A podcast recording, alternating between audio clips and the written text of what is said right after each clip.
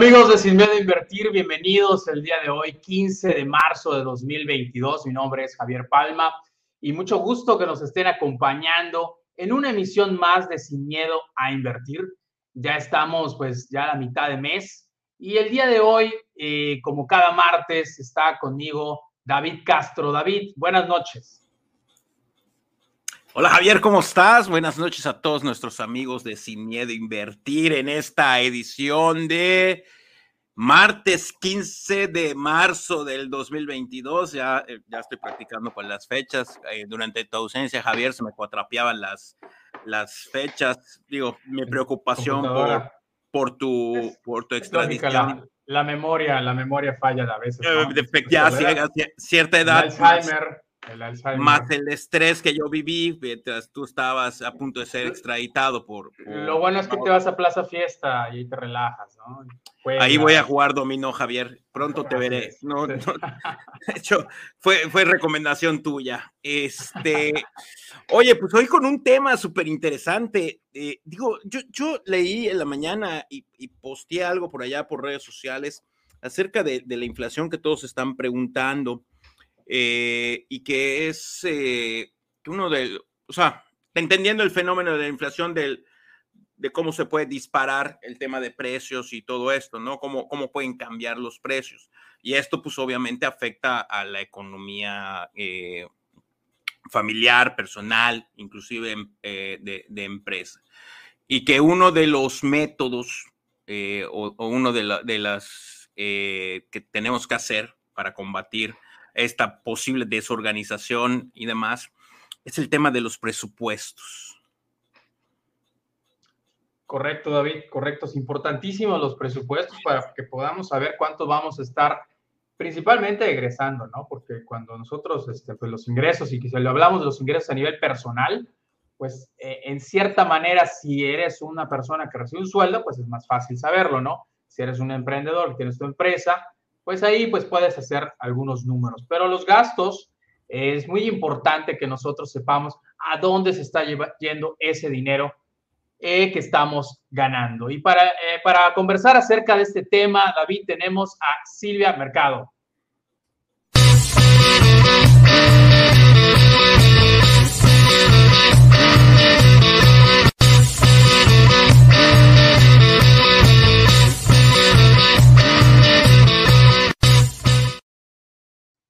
Buenas noches, Silvia. Bienvenido a Sin Miedo a Invertir. Hola, buenas noches. Está súper padre la intro. Ya estaba acá bailando. Sí, de hecho, eso hacemos mientras está bailando la intro. Por eso no me bueno, ponen a mí al principio. Oye, estaría bien que salgas bailando ya en tu TikTok, David. próximamente, próximamente, no te preocupes. Bueno, no, te dije, hoy, hoy precisamente te dije que no lo hicieras, perdón. Ya, me acordé, ya me acordé, ya me acordé. Ya. Oye, este, bueno, Silvia, pues bienvenida al programa. Estamos muy contentos que, que estés con nosotros para platicar de un tema súper importante. Y me gustaría empezar con algo que David siempre les pregunta, ¿no? Bueno, David, pregúntalo, porque tú, tú eres el que lo hace, a ver, dilo. gracias, gracias, de veras que esa, eso de que empieces a, tomar terreno otra vez del programa y control ya me está preocupando. Silvia, bienvenida, muy buenas noches, gracias por estar con nosotros. Silvia, la pregunta que he estado usualmente, como bien dice Javier, preguntando acerca de, de quiénes son, quién es Silvia Mercado, a qué se dedica, qué onda, cuál es su, su, propuesta de valor, de dónde viene Silvia, qué onda, por qué, por qué finanzas personales. Cuéntanos. Pues antes que nada, gracias David y Javier por la invitación. Me encanta hablar de finanzas y siempre que me invitan a hablar de estos temas, me gusta porque ya no solo hablo de eso en mi casa y con la familia, que ya seguramente de repente me dicen, no te estamos preguntando, no tenías que contar de temas financieros, pero es, es el día a día. ¿Y por qué me dedico a esto? Bueno, ¿quién soy? Yo soy Silvia Mercado, estudié negocios internacionales y hice una especialidad en finanzas internacionales pero no me dedicaba al tema personal, siempre trabajé en empresas hasta el 2016, cuando descubrí que por la experiencia que yo tenía con mis compañeros, con mis amigos, el tema de siempre estar apretado de dinero, ¿no? Que no alcanzaba la quincena, que tenía personas cercanas endeudadas y yo no entendía por qué estaban endeudadas y ganaban mucho. Y ahí me percaté que hace mucha falta el tema de educación financiera en México y a todos los niveles, no solo eh, a nivel más básico, sino a, nivel, a niveles gerenciales, a niveles empresariales, porque hay muchísima información, pero a la vez poca. Entonces es difícil entender y, saber qué es lo que qué es lo que estamos leyendo, traducirlo, cómo yo, eh, si soy médico, puedo entender el tema de finanzas. Las finanzas son para todos y mi misión es poder traducirlas, poder llevarlas, poder hacerlas más fácil al alcance de, cualquier persona. Silvia, dijiste algo súper importante que es que en México la educación financiera es pues, muy, muy, muy, escasa, muy poca. Em, ¿Por qué crees que, sucede esto? ¿Es algo cultural? ¿Es algo a nivel de educación? Porque esto que nos estás comentando, pues es un Vox Populi, ¿no? Todos, todos sabemos de esta situación, pero pues como que se hace poco en las escuelas, ¿no? Entonces, ¿qué, qué es lo que sucede? Pues mira, Javier, son muchas cosas, pero yo me he percatado que tiene que ver la historia familiar.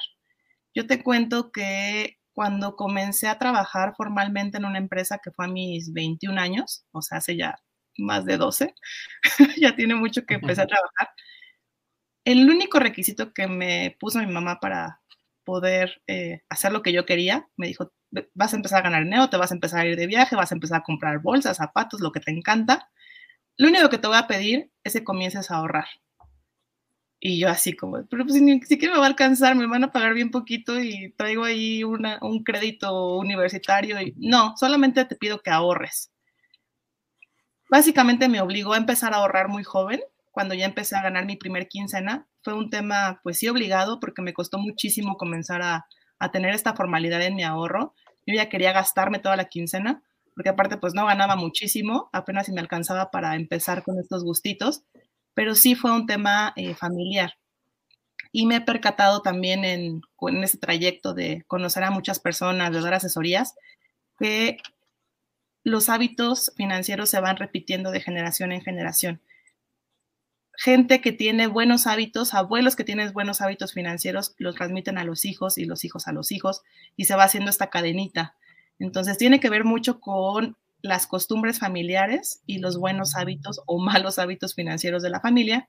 Y bueno, adicional todo lo que falta por implementar en las escuelas, en las preparatorias, en las universidades. El también interés, porque no nos exime el, no llevé esta materia en la escuela o no me lo enseñaron en mi casa. Ahora ya hay herramientas gratuitas, ya hay este tipo de plataformas donde la información no tiene un costo y también pues falta ese interés propio. Qué, interesante, porque efectivamente creo que, digo, la base es, es el, tema, el tema familiar. Eh, afortunadamente ya se fue Javier, eh, entonces el programa va a ser mucho más ameno. Este, eh, qué, importante el tema familiar, porque fíjate que, que, igual a mí me pasó algo curioso, o sea, yo nací en Ciudad de México, con una familia de, de Ciudad de México y demás y había la costumbre de dar el domingo, ¿no? como que la, la, el gasto semanal que te daban y que, y que, pero me obligaban a ponerlo en la alcancía. Sin embargo, yo siempre cuento que de alguna manera tampoco me enseñaron a después sacarlo de la alcancía para hacer algo. Entonces ahí ah, tuve yo también un, un problema, porque si bien supe acumular o guardar dinero, pero tampoco supe qué hacer con ese dinero. De hecho, a mí me tocó el cambio, eh, me, va, a burlar alguien, me tocó el cambio de las monedas. Ruiz Cortines de Ruiz Cortines. De... Y López Portillo, yo estaba en el Congreso cuando López Portillo lloró por la devaluación y por la defensa del peso mexicano. No, no, eso no, no. Eh, ya estabas en la universidad. y corrió el, el, y se corrió y hubo el cambio de moneda. Y yo me quedé con muchas monedas viejas en que entraron en desuso. No, pero ah, ah, como que algo le faltó a mi familia como para decir, oye, ahí viene esto, agarra tú y empuja e-, ese dinero que tienes en 15 alcancías cochinos, Mickey Mouse, Pato Donald, el, pollillo en su momento y demás. Eh, y, vamos a hacer algo. Ya te estás quemando, ya te estás quemando, David. Por favor, Javier, si tú eres de la época de, del gato Félix, entonces es negro. David. el caso es que, que, que me, me, faltó eso, o sea, eh, eh, sí fue, fue muy importante el tema de guardar, pero creo que también faltó el tema de qué hacer. No sé cómo lo ves. Sí, totalmente. Estamos eh, muy acostumbrados. Bueno, yo escucho a veces que he leído noticias, en comentarios de, de gente que dice que los mexicanos no ahorran. Pero créeme, David, que yo sí he visto que sí ahorramos. El tema es que no tenemos una estrategia, no tenemos un plan, no le ponemos una meta, ahorramos a veces nada más por el gusto de comprarnos algo, por ese momento, por ese disfrute, y nos hace falta planeación. Y suele pasar esto, que acumulamos, acumulamos, pero así como vamos acumulando, vamos gastando, acumulamos, gastamos, y es como avanzar y retroceder, avanzar y retroceder, porque no hay un más allá. Y creo que ahí hace falta la asesoría de, profesionales, de gente que sí estudiamos esto, que sí tenemos herramientas, y justo también por eso me encanta lo que hago, porque sé a lo mejor un poquito más que, los demás, porque al final a esto me dedico, y el acercarnos a gente que sabe más de nosotros en cualquier tema, seguramente va a generar algún cambio en nuestra vida. Perfecto. Y Silvia, ¿con qué, y, esta estrategia, con qué inicia? Ay, pues con el tema de hoy, que es el Cuéntanos, Silvia, ¿qué es un presupuesto? Pues suena muy complicado, suena aburrido, suena tedioso, suena que solamente las empresas lo hacen, pero un presupuesto es la base de las finanzas personales. Siempre que empiezo yo a platicar con, un cliente, esa es la pregunta obligada. ¿Alguna vez has hecho tu presupuesto o sabes cómo se hace un presupuesto? Muchas veces sí, y me toca echarle ojo para ver cómo lo están haciendo y a veces no tienen ni idea. Y no me importa, porque les digo, para eso estás aquí, yo te voy a ayudar, no, no necesitas saber todo lo que me digas, yo te voy a explicar, te voy a guiar, pero el presupuesto es la base eh, ya sea en algún documento, puede ser en algún documento Excel. Yo tengo ahí un Excel muy bonito que igual si quieren luego se los comparto a, la audiencia, ya armado para que sea mucho más fácil hacerlo. Hay gente que lo hace en papel y hoja, está bien. Es aquel documento que va a reunir todos los ingresos y todos los gastos de, de mm, creo que ya me, me perdí. No, no, te escuchamos, te escuchamos bien. Escuchamos. Se atrasa, pero se nivela, no te preocupes. Ok, me vi así como cortada. En, el, en, este, eh, en esta herramienta vamos a, a, incluir todos los ingresos, todos los gastos y todo lo que está pasando con nuestro dinero, todo lo que entra y todo lo que sale del bolsillo de la cuenta de banco, para empezar a tener mayor control sobre eso. Em, yo les digo que somos como, como una empresa. Una empresa tiene flujo de efectivo, tiene dinero que entra, dinero que sale, dinero que se queda, que se usa para, para invertir. Nosotros somos nuestra propia empresa. Deberíamos también tener ese presupuesto desde el día uno que empezamos a generar dinero o que tenemos dinero, porque a veces no generamos dinero, pero sí administramos dinero. Entonces es la base para saber en qué se va cada peso del que llega a nuestras manos. Correcto, es que si, no podemos administrar lo poco, menos vamos a poder cuando haya mucho. Y, y una, una, una, cuestión, eh, Silvia, porque decías que em, es difícil para las personas hacer el presupuesto porque no tienen ni idea. ¿Tú crees que si las personas apuntaran sus gastos, le ayudaría para hacer sus presupuestos? De hecho, es básico, porque difícilmente te vas a acordar de cada peso que gastas en el día. Ahora imagínate a fin de mes. Es, es el primer paso para empezar a hacer el presupuesto, saber en qué gastas cada peso. Y yo ahí les digo que pueden anotarlo ya en el teléfono, ya hay aplicaciones que te permiten ir registrando todo, incluso nada más en una nota ahí en el teléfono, en un blog de notas, vas anotando, ¿no? O sea, fui al Oxxo, me gasté 25 pesos, di una propina de 40 pesos, estacioné el auto y me gasté 50 pesos en el parquímetro, en el estacionamiento, todos esos gastos que vamos haciendo, porque pues, toda nuestra vida se rige por dinero, hay que empezar a, a conocerlos y a desmenuzarlos. Por eso sí hay que empezar a notar, aunque sea poquito, aunque sean 20 pesos, 15 pesos, porque al final del mes realmente la gente se impacta de darse cuenta cuánto dinero está regalando a veces, ¿no?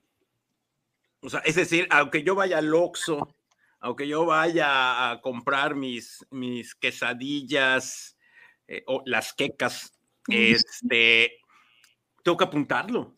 Sí, cuando no eres experto, yo les cuento que ya llevo muchos años en el presupuesto, ya mi memoria numérica es un poco más avanzada y me acuerdo muchísimo de lo que gasto en el día, a veces no lo tengo que anotar, pero cuando vas empezando sí es la recomendación, porque eh, la clave no solamente son los números, es lo que te dicen los números. Los números tienen un fondo histórico de historias de, de, de qué está pasando, no solamente es una cifra. Ahí yo les ayudo a leer, o sea, qué cifras están teniendo y qué está pasando en su vida con esos números y empezar a tomar decisiones una vez analizando esos números. No solamente es anotarlo y ya, hay un análisis de por medio que va a permitir tomar decisiones más acertadas para que ese presupuesto vaya generando bienestar. Fíjese que, que, que, que esto es, es, es muy interesante porque quiero pensar, y ustedes que son más expertos que yo, que mucho va a, a este concepto que se llama libertad financiera, ¿no? Que no, que no es que caigamos así en un como reinas de primavera, ya, ya soy libre financieramente y ahora sí puedo gastar, sino tener ese bienestar, ¿no? De que al final posiblemente de esto se trate el tema de, las finanzas y las finanzas personales y el iniciar con esta estrategia. Sí, de hecho el presupuesto nos va a permitir mejorar nuestra vida financiera y en la mejora de la vida financiera vamos a empezar a tener más estabilidad. Creo que esa palabra, bueno, a mí me gusta el saber que hay estabilidad en mi vida y la vida financiera a veces ni la pelamos, pero es muy importante porque rige otras áreas de nuestra vida de hecho, la estabilidad financiera es un paso antes de la libertad financiera, la tan anhelada libertad financiera, que también hay diferentes formas de verlo. La libertad financiera, hay quien se imagina vivir en lujos, vivir en, excesos, y la realidad es que la libertad financiera es aquel momento de tu vida en el que el dinero ya no sea una limitante y que ya no tengas que estar trabajando solamente por el hecho de estar generando dinero. Si trabaja, sea por gusto y sea por satisfacción o desarrollo personal o profesional, pero que ya no sea algo obligado, porque a veces, pues sí, muchos de nosotros trabajamos porque necesitamos generar dinero, porque tenemos que pagar cuentas. Cuando ya llega la libertad financiera, que suele ser después de años de construirla, porque no se construye ni en dos, ni en tres, ni en cinco años, llega ese momento en el que ya me despreocupo y puedo vivir sin necesidad de estar generando dinero que lo hagamos, lo seguimos haciendo porque ya traemos una, un hábito de estar generándolo, pues está padre, pero eh, la estabilidad financiera es un paso antes de la libertad y la estabilidad nos las va a dar conocer nuestros números y organizarlos. Javier, digo, yo tengo otras preguntas, pero después Javier me regaña que estoy diciendo que mi micrófono, que no sé qué, que no sé cuánto. Entonces, por favor. No, es que la, la, la, mesa de David, eh, tú no lo sabes, Silvia, pero es muy pequeña. No da su micrófono allá y tiene que salir a cuadro. Bueno, este. bueno, Silvia, bueno, una de las cosas que, que me han platicado cuando hemos hablado de esto de presupuestos, porque también me me ha tocado comentar este, este tema eh, es que es muy difícil, que es muy aburrido, que, que, es muy complicado, lo puedo hacer tres, cuatro, cinco días. ¿Cuál podría ser eh, algo que, nos pudiera ayudar a ser constantes en, el llenado. Bueno, no solo hacer el presupuesto, sino, pues, digo, hacer el presupuesto está padrísimo, pero el seguimiento para comparar lo real con el presupuesto, con lo que estamos gastando realmente. Sí, de hecho, eh, la buena noticia es que una vez que lo haces bien, ya no tienes que estarte esforzando los siguientes meses. Hay que hacerlo una vez muy bien y después va a ser más fácil. ¿Por qué no regalarnos un día de nuestra vida? Sentarnos, yo me gusta hacerlo con una copita de vino, con un café, en un espacio donde yo me siento tranquila, a lo mejor me voy a un parque, eh, me voy a un lugar eh, donde me sienta yo tranquila, en un espacio agradable. A lo mejor pones música, pones videos. Es tu momento porque es el reflejo de lo que está pasando con tu vida, porque al final también todo lo que generamos de dinero impacta en, en lo que estamos haciendo con nuestra vida. Primero es esto, hacerlo con convicción y querer hacerlo. Ya una vez que te decides hacerlo y regalarte este espacio, es hacerlo bien. Y va a tomar un mes. ¿Por qué? Porque vamos a empezar a hacerlo desde cero. Por ejemplo, ahorita que estamos en marzo, ya la recomendación es empezar a hacer el presupuesto de abril. ¿Y cómo hacemos el presupuesto? Ya tenemos en mente lo que gastamos. Hoy en día todos saben cuánto pagan de renta, si no pagan renta y pagan algún servicio, cuánto pagan de ese servicio, cuánto están pagando de su plan de teléfono. Hay cosas que ya sabemos. Entonces tampoco es buscar el hilo negro porque ya sabes cuánto pagas. Y si no sabes, pues es el momento adecuado para ponerle número a todo lo que gastas. Y hay que empezar a hacerlo presupuestado, tal cual el nombre presupuesto. Lo que yo imagino que voy a gastar en estos conceptos, ya sea, em, yo por ejemplo en el archivo que les cuento tengo 12 rubros, que puede ser vivienda, transporte, seguros, alimentación, comunicación, cuidado personal, educación, vacaciones, ocio, ahorro, inversión, muchos otros conceptos.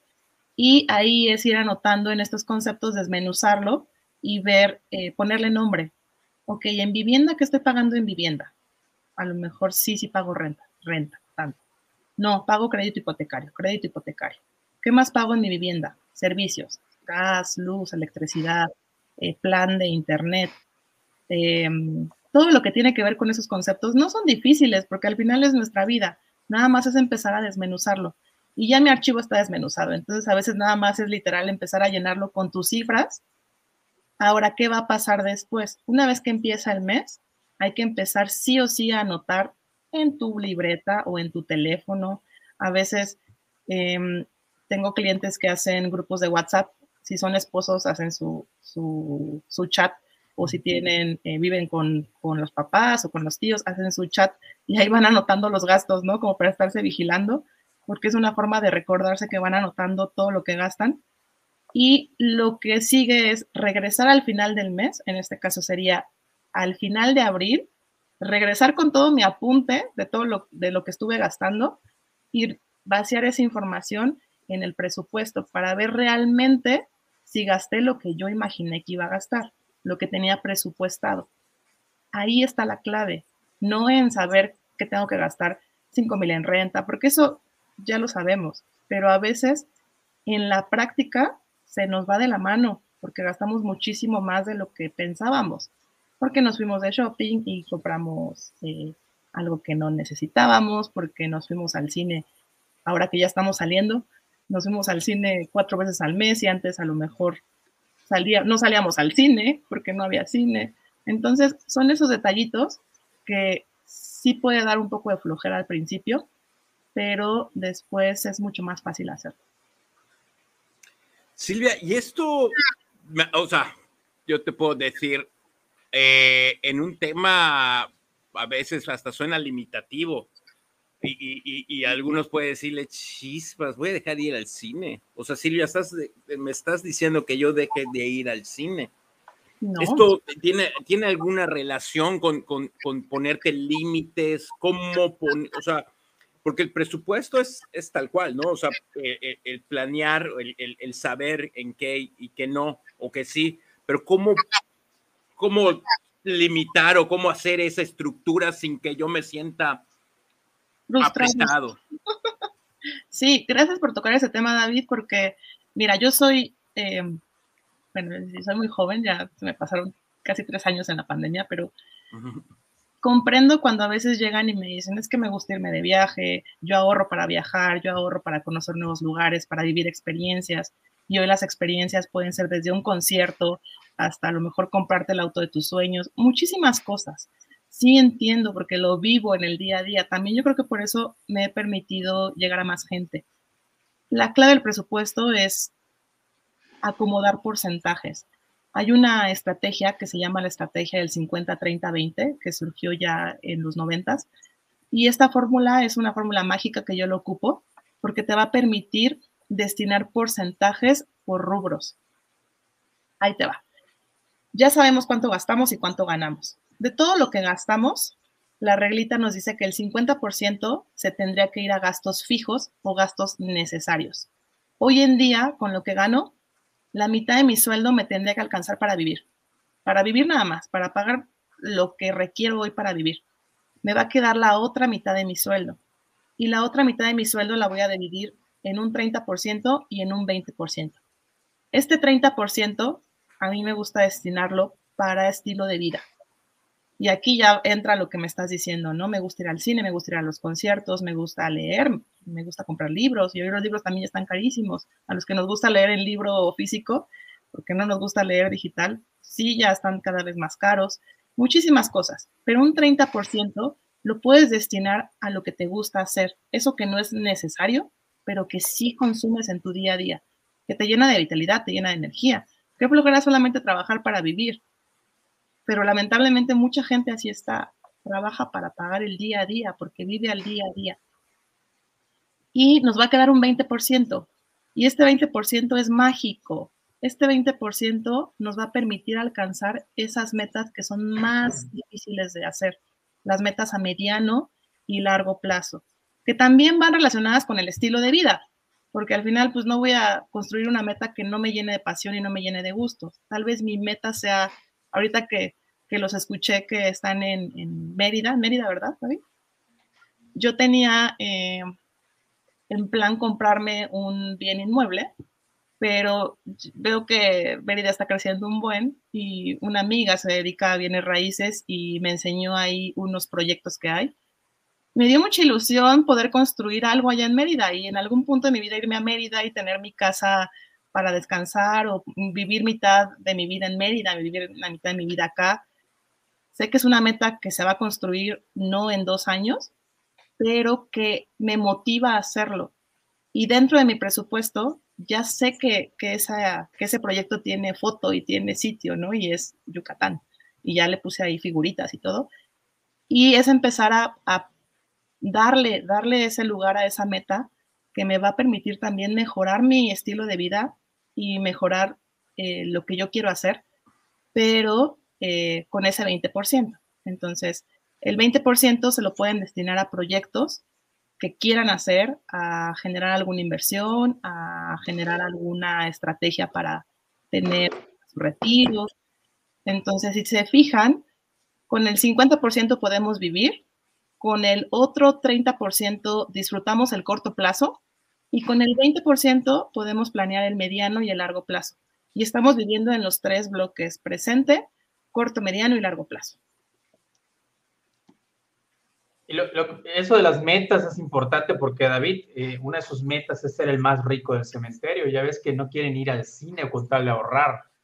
David, ya ves, escuchaste, escuchaste, Silvia, hay que, hay que utilizar el dinero para algo, no nada más acumularlo, David. Sí, es, es muy avaro, es muy avaro, David. David, ¿te ibas a decir algo? Eh, no, nada más que me imagino que tú en los noventas, de lo que comentaba Silvia, pues tú ya estabas en tus primeros trabajos, ¿no? Ya habías, ya, ya te habías hasta graduado de la maestría.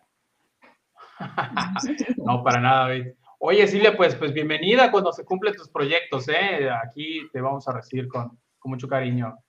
Eh, bueno, eh, bueno, este,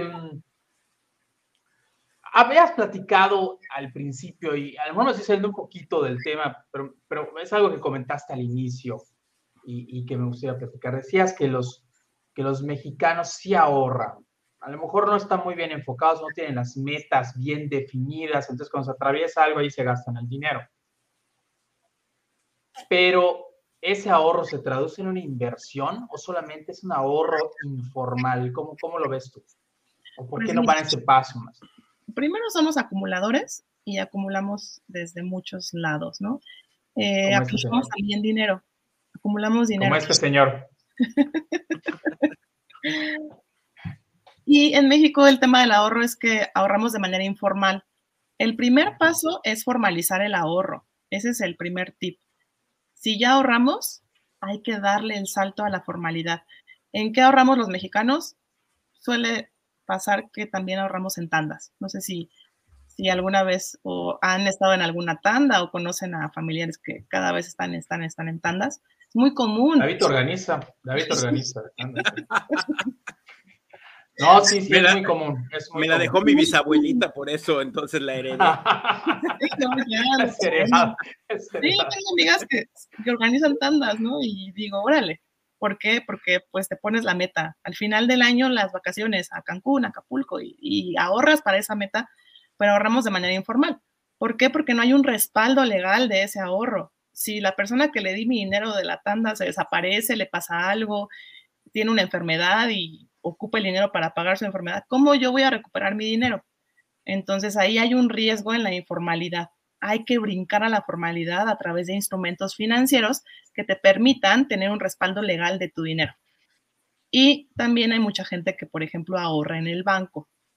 Aquí pues está un paso adelante porque ya no ahorra bajo el colchón o ya no ahorra en la alcancía o en la tanda, ya ahorra en una institución financiera, pero, ¿qué pasa con ese ahorro? A veces nada más lo está acumulando y lo deja ahí parado muchísimo tiempo y se vuelve ahorro flojo, porque ese ahorro está de ocioso, no está haciendo nada, solamente está ahí acostado y se pueden pasar los años. Y la inflación que mencionabas, David, al principio, es lo que se va comiendo mi ahorro. ¿Por qué? Porque a lo mejor hoy con 10 mil pesos puedo comprar esto, y en tres años con esos 10 mil pesos puedo comprar mucho menos de lo que hoy puedo comprar. Y eso simplemente es el efecto de la inflación, que suban los precios, de cada vez la vida cueste más cara. Por eso hay que brincar no solamente de la acumulación y del ahorro, sino también tener un instrumento donde mi ahorro esté generando rendimientos y tenerlo conjunto, tener un instrumento de ahorro con inversión para que sí o sí mis ahorros al menos equiparen el tema de la inflación y me pueda seguir comprando lo mismo a pesar de que ya pasen años y años. Ahora que si ganamos por arriba de la inflación, que esa sería la meta en algún instrumento, pues ya estamos generando dinero extra. David. No, ibas a preguntar tú, ibas a continuar. Adelante, antes de que me digas algo. No, David, no, David. Muy bien. Pues bueno, eh, esta, esta eh, ya regresando un poquito al tema de los presupuestos, tú ya nos comentaste acerca de los porcentajes que debemos ir definiendo para cada, eh, para cada meta que podamos tener, el 50% para, para vivir, pero ¿qué le dirías a una persona que te va a decir, eh, Silvia, es imposible que yo viva con el 50% de lo que gano? Sí, se puede ajustar. Realmente esos porcentajes es así está la reglita y si nos podemos hacer el 50, 30, 20 está magnífico, pero no quiere decir que todos podamos hacerlo. ¿Por qué? Porque la situación familiar de cada persona es diferente. Una persona que no tiene hijos, que está soltera, pues va a poder gastar menos que la persona que tiene tres hijos en secundaria, prepa y universidad y que está pagando colegiaturas. Va a depender de la situación de vida de cada persona, pero el, el chiste es ir ajustando los porcentajes si yo hoy sé que mi 70% se me está yendo a gasto fijo porque ya no le puedo recortar porque sí es básico y sí es necesario lo que estoy pagando, solamente me queda un 30% de excedente porque ya me estoy acabando el 70%. ¿Qué voy a hacer con este 30%? Pues empezar a repartirlo en estilo de vida y en tema de inversión o de ahorro. Tal vez no me va a alcanzar para ahorrar mi 20%, aquí ya, ¿qué vamos a sacrificar? ¿Vamos a sacrificar estilo de vida o corto plazo o destinarle algo a un proyecto a mediano plazo? Y aquí, por ejemplo, esta persona que solamente le queda el 30%, a lo mejor va a decidir un 20% en estilo de vida y solamente un 10% ahorrarlo o invertirlo. Pero bueno, ya está haciendo algo, ya no está dejando pasar el tiempo. Hay clientes que me dicen, es que solamente puedo mi 5% invertirlo o tener una estrategia formalizada de ahorro bueno, empecemos con ese 5%, pero sí hagamos algo. ¿Por qué? Porque el ahorro es un hábito.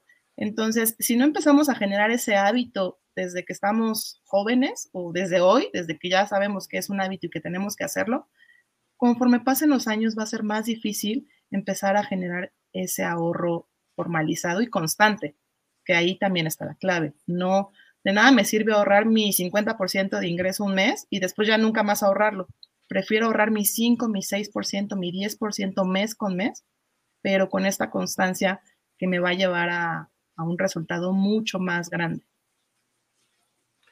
Oye, y, ahorita, a ver, ahorita que dije que estaban comentando esto, el, eh, ¿y cómo ajustar? O sea, si en el trayecto, el viaje, el coche, el, el objetivo cambia, ¿qué tengo que hacer? ¿Volver a reajustar todo? Eh, vamos a suponer, ¿no? Eh, tal cosa cuesta hoy X pesos, pero en seis meses va a costar cinco pesos más de lo que, de lo que costaba. Esto implicaría un, cambio en mi estrategia. Eh, ¿Qué hago para no desanimarme, Silvia? Porque aquí también creo que juega mucho el tema, voy a hablar un poquito subjetivo, ¿no? E, el, tema de de, no desanimarme y seguir motivado a conseguir lo que pretendo conseguir. Y hay veces que pues, puede haber imprevistos, hay veces que, imprevistos propios e imprevistos que puedan, eh, fuera de mi alcance, que puedan cambiar esto. Sí, el presupuesto no se queda fijo, de hecho se va moviendo porque nuestra vida financiera se va moviendo todos los días y si hoy estoy muy sano, posiblemente en tres meses me enferme de algo o un familiar se enferme.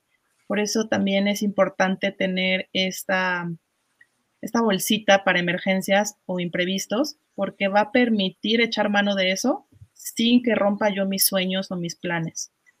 Pero a veces tampoco alcanza la bolsita para imprevistos. Y hay otras herramientas que nos ayudan a, a blindar estos imprevistos que son los seguros. Los seguros son las herramientas que nos van a permitir blindar que no me acabe yo mi inversión o mi ahorro. De ahí que es súper importante tener la estrategia financiera en orden, porque a veces llegan y me dicen, es que eh, pues estoy, ya estoy súper blindado porque pues, todo lo tengo en seguros y ya que me pongo yo a revisar, pues sí, pero tienes nada más el blindaje, pero no estás creando un patrimonio por afuera. O al revés, tienen un super patrimonio porque tienen propiedades, porque tienen liquidez, pero no están blindando su salud.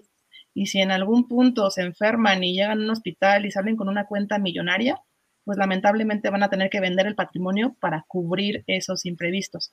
Por eso la importancia de ver toda la parte de finanzas personales y el presupuesto nos puede dar parámetro para ver ¿Qué me está faltando hacer?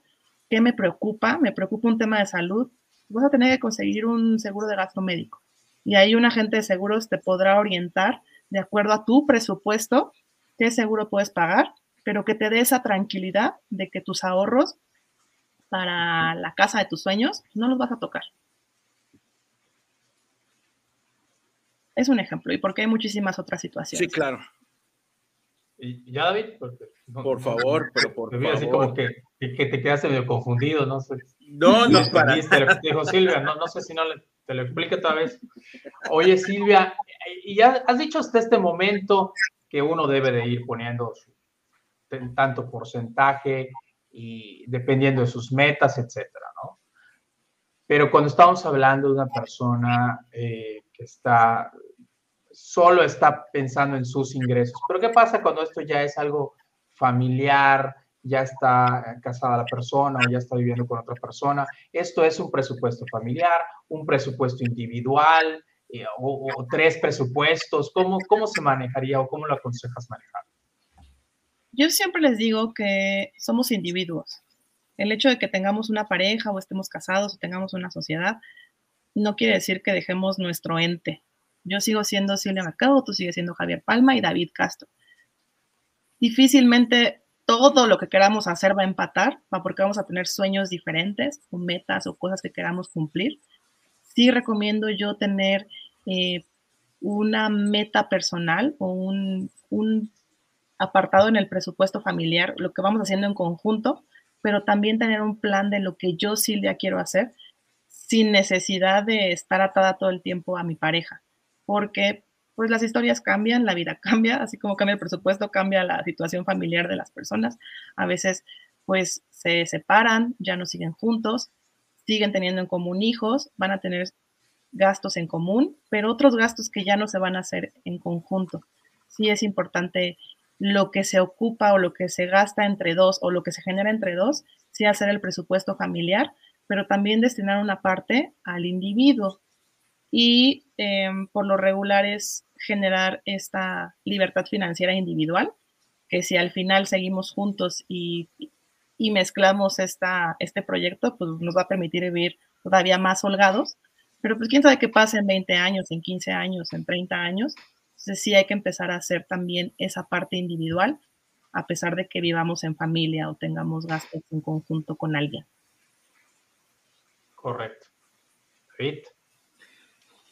Es que aquí, aquí, aquí es donde, donde, donde, donde empieza el, el, el, relajo. O sea, y efectivamente tú comentabas eh, muy acertadamente, Silvia, el tema es una, cosa es el cuando uno está soltero y, te puedes ir para, para, para, ciertos lados y moverte y a lo mejor hoy solo comer el, el, el, ¿cómo se llama? El burrito que venden en el Oxxo y ya ahí la llevas, ¿no? Con tal de llegar a la meta. Pero en el caso de familias, y aquí es donde me recuerdo mucho la, a la película de Up, ¿no? Es, esos primeros 8, 10 minutos en donde ellos están juntando, juntando y pasa algo, y pasa algo, y pasa algo. Eh, el, el, el tema familiar, ¿no? Cuando hablamos de un presupuesto familiar, papá, mamá, que se junten, ¿qué es la tabla de la tabla de, de, de, que nos vas a regalar, ¿está todo o tengo que enfocarle algo en particular? Todo lo que gastan en conjunto o lo que se genera en conjunto, tanto de ingreso como de gasto, va en ese presupuesto familiar. Ajá, porque también a veces, eh, pues sí se genera algo entre los dos, no de la misma forma, tal vez alguien genere mucho más, pero de repente se les llega a olvidar lo que la otra persona genera de ingreso. Puede ser mucho, puede ser poco, pero contribuye al presupuesto. Y sí, sí, hay que ver eh, prioridades. Los papás en automático cuando empiezan a, crecer los hijos, empiezan a tener prioridad por la educación de los hijos.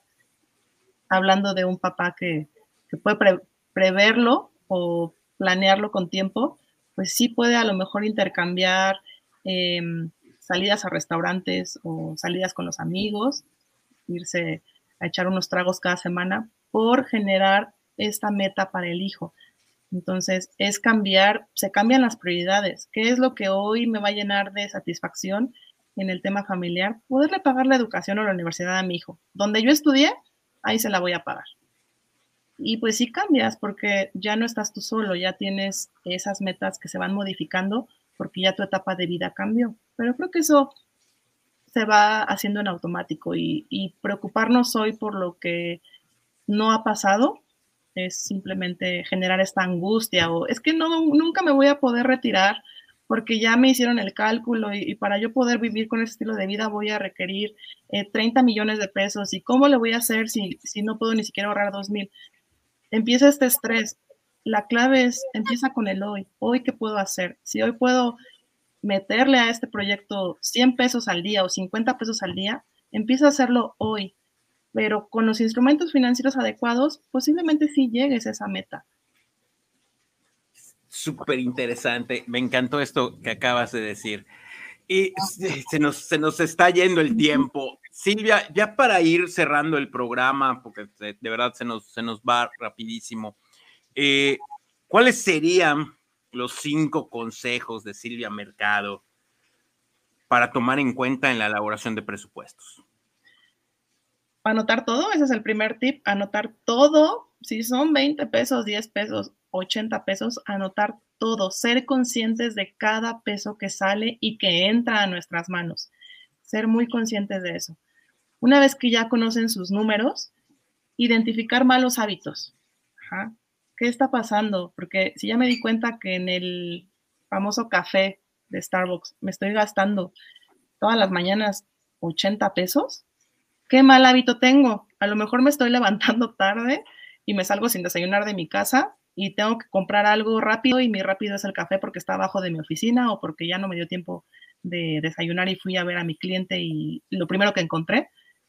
Esos malos hábitos te están generando también gastos innecesarios. Y créeme que les va a ayudar en otros aspectos, porque pues si dejamos de consumir chatarra, pues también va a impactar en nuestra salud, en nuestro peso, en nuestro aspecto. Es una belleza poder leer ese presupuesto y detectar esos malos hábitos. Eh, otro tip que les puedo dar es saquen el porcentaje o saquen un monto para ahorrar, sea mucho, sea poco, sea dentro del 20, del 10, si sea una cifra que hoy puedan hacer, porque a lo mejor yo hoy quiero ahorrar 5 mil pesos, pero después de hacer mi presupuesto me doy cuenta que solo puedo ahorrar 2 mil. No me voy a esperar hasta que yo ajuste todo para ahorrar los 5 mil. Hoy empieza con 2 mil. Hoy empiecen con lo que puedan. ¿Por qué? Porque el tiempo paga y paga bien. Si lo tienes en un instrumento que te pague rendimientos y el tiempo no regresa. Entonces, es sí o sí tengan su, su cifra de ahorro, formalícenla y ténganlo en un instrumento de inversión, no solamente guardando ahí el dinero. Y ese ya es otro tema que si quieren igual luego lo armamos, qué instrumentos de inversión, cómo le puedo hacer con, mi ahorro, pero sí tener los ahorros trabajando. Y ya por último, date permiso, disfruta eh, tu dinero, porque también en esta, en esta acumulación o en estas metas luego tan grandes que tenemos, dejamos de disfrutar lo que nos gusta hacer por ahorrar o invertir. Por eso está el presupuesto. Date permiso. Ya sabes que te puedes gastar 3 mil pesos al mes. Ocúpalo inteligentemente. A lo mejor, ni modo, me encanta tal artista y voy a pagar, eh, en vez de pagar el concierto de 500 pesos, me voy a gastar 1500. Date chance, te lo da, te da permiso el presupuesto. A lo mejor no me va a alcanzar para el boleto de 15 mil, porque no me da el presupuesto, pero sí para el, el de 1500. Date permiso, limítate, pero con lo que diga el presupuesto. Si el presupuesto te da chance, hazlo, porque así vas a poder disfrutar de tu vida sin caer en este estrés, pero sin también caer en el estrés de, ahorrar y no disfrutar el hoy. Está David, puedes ir al cine. Aunque sean dos por uno, aunque sean dos por uno, pero. Otra cosa, o sea, ser más inteligentes con el dinero, aprovechar promociones. Eh, si, ah, hay dos por uno, pues mejor me voy el, el martes. Que... Martes o miércoles. Ya, ya, no voy porque mi asesor financiero. No lo sabe, no lo sabe. Que, tengo, que tengo aquí, que tengo. ¿cómo es?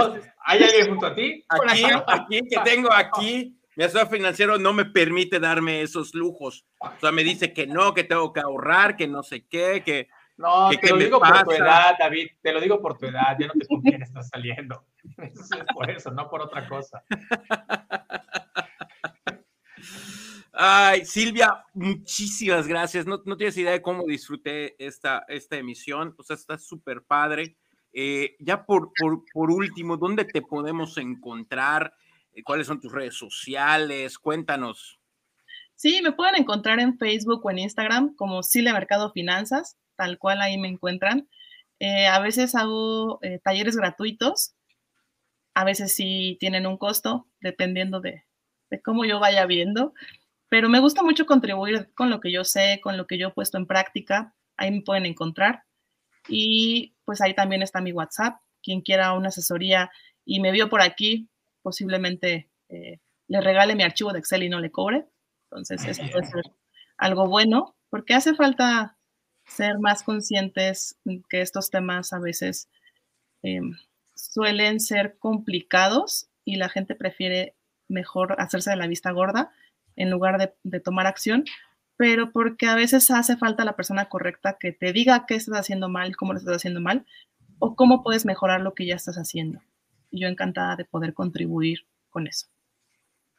Muchísimas gracias. Javier. Pues no queda más que, felicitar a Silvia por el trabajo que está realizando. Realmente es, es algo muy importante su labor, que es asesorar a las personas para que tengan unas mejores finanzas y unas mejores finanzas, estoy segurísimo que les va a dar una mejor calidad de vida. Pues bueno, David, eh, Silvia, ¿algo más que quieras agregar, Silvia? Gracias por el espacio, me encantó conocerlos ya eh, aquí todos charlando de estos temas que son apasionantes para algunos, para algunos más que otros, pero eh, yo encantada de contribuir y lo que necesiten, estoy a sus órdenes. Pronto, pronto te estaremos buscando, no te preocupes. No, pronto ya va a estar por acá, ya lo dijo. Exactamente. Ya, obviamente, ya en un programa en donde ya solo yo estaré conduciendo.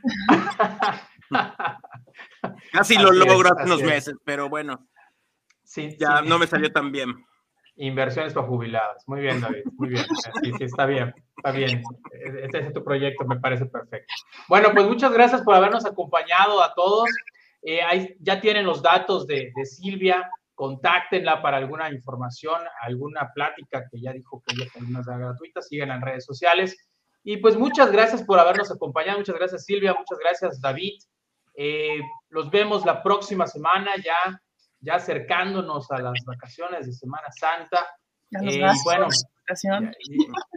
ya, ya, mero, ya mero, ya mero son estas, estas vacaciones que, que David está esperando. Está ansioso de esperar para estar Ah, para estar encerrada en casa, David. Digo, no, no, estoy encerrada en casa, pero espero que estén presupuestadas sus vacaciones.